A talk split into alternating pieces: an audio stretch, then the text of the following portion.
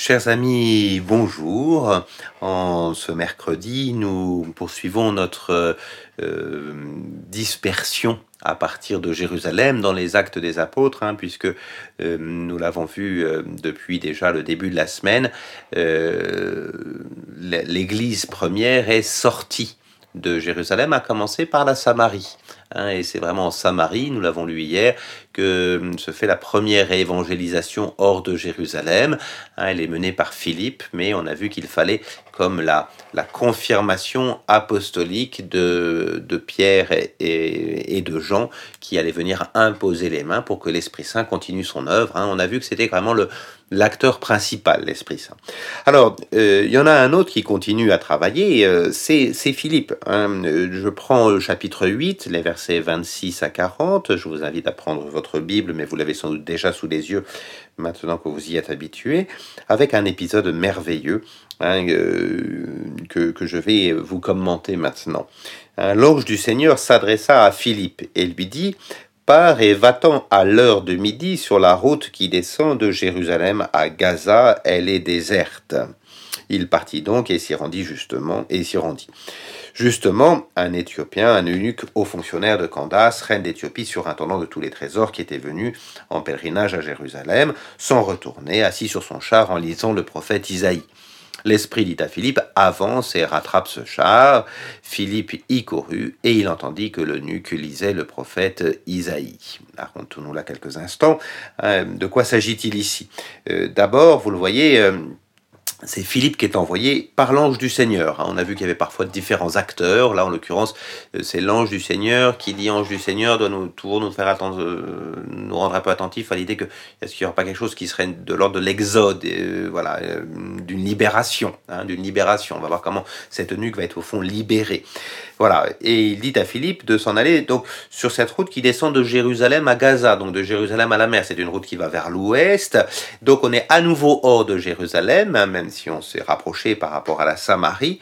Euh, c'est la route qui part euh, au fond euh, vers l'Égypte et vers l'Éthiopie. Donc c'est pas étonnant Hein, mais de, de, de, retrouver, de retrouver cette, euh, cet Éthiopien sur cette route-là. Euh, voilà, et, et c'est ainsi l'ange du Seigneur qui dit à Philippe de le faire. Cet Éthiopien, nous dit-il, c'est un eunuque haut fonctionnaire de Candace, reine d'Éthiopie. Alors, euh, c'est un, comme, les hauts fonctionnaires, on, est tenu quand on rapproche, quand on s'approche de la reine. Voilà, euh, c'est un homme qui euh, qui est extrêmement cultivé, riche, hein, haut fonctionnaire. Il a un char d'abord, indiscutablement, c'est un homme important. Qu'est-ce qu'il fait? On nous dit qu'il est venu en pèlerinage à Jérusalem. Euh, venir en pèlerinage à Jérusalem, quand on est éthiopien, ben, vous le savez, hein, depuis l'épisode de la reine de Saba, euh, euh, il y a en Éthiopie des juifs. Hein, on est depuis, donc depuis 1000 ans avant Jésus-Christ, hein, un peu moins, depuis la période de Salomon, 900 ans. Et donc, vous avez ici l'idée d'un homme qui euh, est, vraiment euh, venu à Jérusalem, il fait partie de la diaspora juive. Donc on est toujours dans le judaïsme, hein, et de cette diaspora, mais cette diaspora de plus en plus éloignée. On n'est plus en Samarie, on est en Éthiopie. Hein, et donc, vous voyez, euh, et cet homme retourne chez lui. Voilà, donc euh, euh, à nouveau, l'évangile est en train de sortir de Jérusalem. Et on nous dit qu'il se retourne assis sur son char en lisant le prophète Isaïe. Voilà, c'est bien. Hein, c'est un bon juif, il lit euh, les Écritures, assis sur son char, je suis pas sûr que ce soit très confortable, mais enfin, toujours est-il que euh, euh, nous avons affaire à quelqu'un qui, qui se plonge, comme nous sommes en train de le faire nous avec les actes des apôtres, qui se plonge pour essayer de comprendre. Et puis, l'Esprit dit à Philippe, donc avance et rattrape ce char, Philippe entendit que le duc lisait le prophète Isaïe. Alors le fait qu'il l'entende prouve que cet homme lisait euh, à haute voix. C'est bien, c'est ce que nous faisons là aujourd'hui, là maintenant, hein, de lire euh, à haute voix. On entend des choses à haute voix qu'on n'entend pas à voix basse. Donc il y a une vraie leçon de, lecture scripturaire qui nous est donnée ici. Alors comment va se passer cette leçon? Euh, bah Philippe, quand il va s'approcher, il va dire Mais comprends-tu ce que tu lis?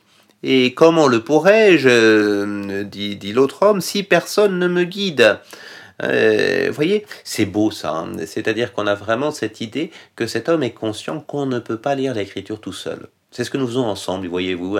Probablement, si vous aviez lu les, actes des apôtres tout seul, vous seriez passé à côté d'un certain nombre de choses. Moi-même, quand je le lis tout seul, je passe à, côté d'un certain nombre de choses. C'est quand euh, quelqu'un guide hein, qu'on peut vraiment lire l'écriture. L'écriture se lit dans la tradition, hein, se lit dans la tradition orale, euh, s'explique. Elle n'est pas là pour rester lettre morte, mais pour être euh, rendue vivante, comme nous essayons de faire ensemble. Et donc, je lis la suite. Il invita Philippe à monter, à s'asseoir près de lui, hein, et le passage de l'écriture qu'il lisait était le suivant. Comme une brebis, il a été conduit à la boucherie, comme un agneau muet devant celui qui le tond, ainsi il n'ouvre pas la bouche. Dans son abaissement, la justice lui a été déniée, sa postérité qui la racontera, car sa vie est retranchée de la terre. Donc s'adressant à Philippe, le lui dit, mais je t'en prie, de qui le prophète dit-il cela De lui-même ou de quelqu'un d'autre? Voyez, euh, ici, le passage qu'il lit, ceux, qui sont un peu plus habitués à la Bible l'ont reconnu, il s'agit d'un passage du quatrième oracle du serviteur souffrant, hein, que nous avons déjà un tout petit peu rencontré, rappelez-vous, euh, euh, dans, dans les premiers chapitres. Ce quatrième oracle du serviteur souffrant, il parle assez mystérieusement d'un homme qui va aller jusqu'à la boucherie et qui va mourir, hein, qui va avoir une tombe, voilà, et, dans son abaissement, et un homme d'un homme un peu mystérieux. Hein, on est dans un oracle qui date de cinq siècles avant Jésus-Christ, euh, de cet homme qui euh, euh, va finir par, par donner le salut aux autres parce qu'il porte le poids du péché des autres. Voilà pourquoi est-ce que notre ami l'eunuque s'intéresse à ce, cet oracle d'Isaïe? D'abord, il est assez, il veut savoir de qui cet oracle parle. C'est qui cet homme mystérieux? Est-ce que le prophète parle de lui-même? Est-ce qu'il parle de quelqu'un d'autre? Hein, Vous voyez le, vrai problème. Pourquoi est-ce qu'il s'intéresse à ça? Ben, Tout simplement parce que vous l'avez vu dans l'oracle, il y a marqué hein, dans son abaissement, verset 33, la justice lui a été déniée, sa postérité, qui la racontera? Voyez-vous, quand on est eunuque, la question de la postérité, c'est une vraie question. Hein, et puisqu'on n'a plus pu avoir de postérité physique, charnelle, hein, qu'est-ce qu'on fait hein, Et du coup, euh, cet homme qui a beau avoir toutes les richesses de la terre, il est intendant de tous les trésors de, la reine, ben oui, mais une fois qu'il sera mort, quid Voyez-vous, quelle postérité S'il n'a pas de postérité charnelle, en tant que nu, qu'il n'en aura pas. et donc, vous voyez, sa, vraie question, c'est c'est pas une question, euh, il s'intéresse pas au livre d'Isaïe parce qu'il est tombé dessus par hasard. Il s'intéresse à Isaïe parce que véritablement, il a retrouvé un portrait qui est le sien.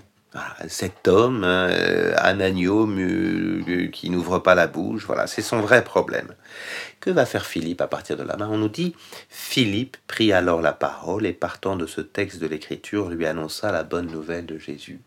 Et vous, euh, euh, la question de l'eunuque portait sur de qui parle-t-il? Eh bien tout simplement, hein, euh, en faisant un raccourci un peu rapide, Philippe lui dit, bah, en fait ça parle d'abord et avant tout d'un certain Jésus. Hein, ça, ça prophétise, ça anticipe un certain Jésus qui va être lui aussi sans postérité charnelle, qui va être lui aussi comme cet agneau muet devant qui on est tendu, voilà, et qui n'ouvre pas la bouche, voilà. Et donc il va profiter de cet oracle pour lui montrer que les Écritures se sont accomplies en ce Jésus.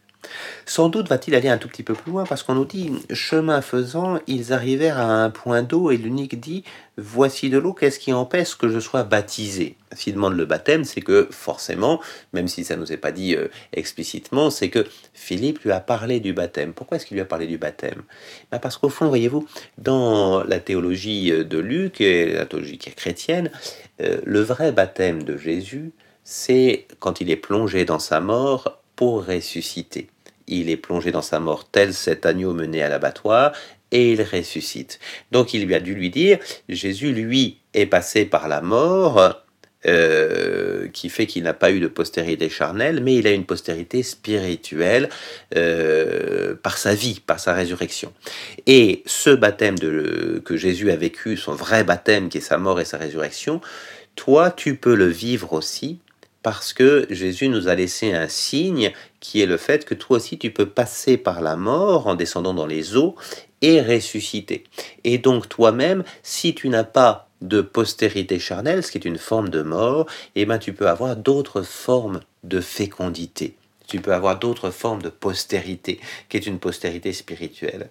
Donc voyez le détour que fait faire euh, Philippe à cet homme. Hein. Il dit, bah, finalement, le serviteur souffrant, c'est Jésus qui euh, n'a pas de postérité charnelle, mais qui pourtant aura une postérité spirituelle.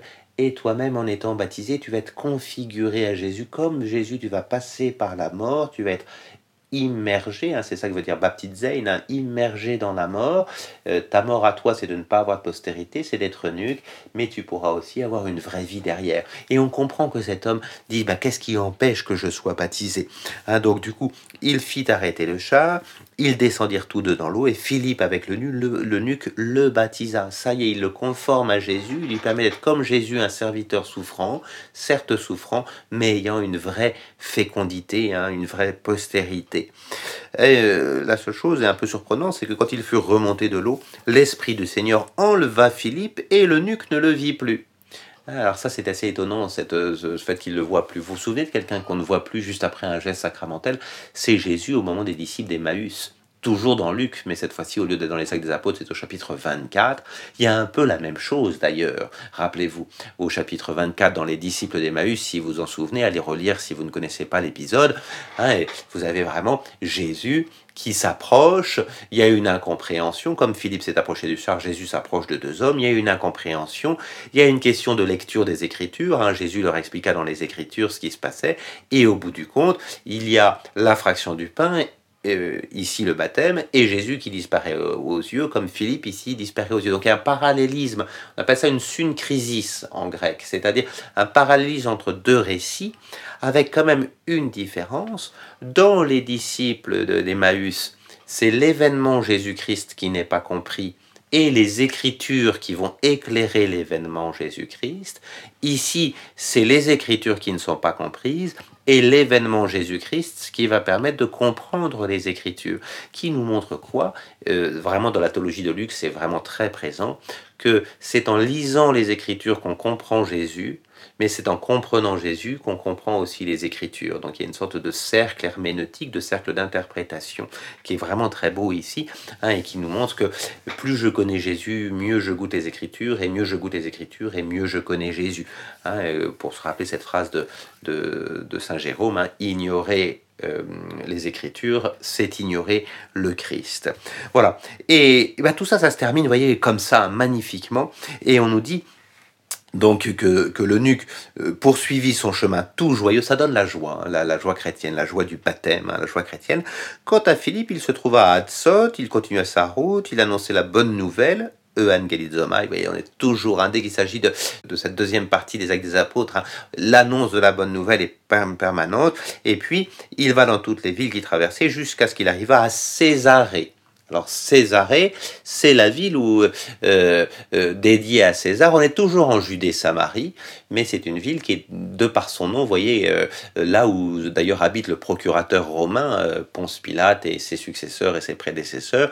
C'est la ville, une ville plus romaine. Donc petit à petit, vous voyez, par petites touches, on commence à sortir du milieu juif et on arrive dans un milieu plus païen. Que va-t-il faire à Césarée? On retrouvera cette ville de Césarée au chapitre 10 et 11 avec Pierre. Hein, avez vraiment l'idée que l'évangile commence à sortir, si vous voulez, d'un judaïsme strict pour arriver euh, chez les païens. Hein, ça n'est pas encore complètement le cas. Vous voyez, hein, mais ne serait-ce qu'avec cette eunuque qui lui rentre en Éthiopie, on a vraiment l'idée, même s'il est juif lui et qu'il aura été baptisé, il n'empêche qu'on a vraiment l'idée que euh, l'Esprit Saint est en train de faire craquer les frontières. Euh, voilà, euh, l'Éthiopie, Césarée, on, sort de Jérusalem véritablement. Voilà, bah écoutez, je suis heureux d'avoir lu avec vous ce beau passage de, baptême de l'eunuque hein, et de son incompréhension et de l'explication que lui donne Philippe qui va lui finir par lui faire comprendre la cohérence de sa propre vie euh, de avec la vie de Jésus hein, et, qui va permettre à cet homme de retrouver une cohérence de vie euh, à travers les Écritures et à travers le baptême. Voilà, c'est mm, absolument magnifique. Voilà, euh, demain nous rentrerons dans un autre, dans un autre épisode absolument magnifique qui nous fera aller plus loin. C'est bien sûr la, conversion de Paul au chapitre 9. Vous pouvez le lire par avance, au moins les, les 19 premiers versets qui sont ceux que nous lirons demain. À demain donc.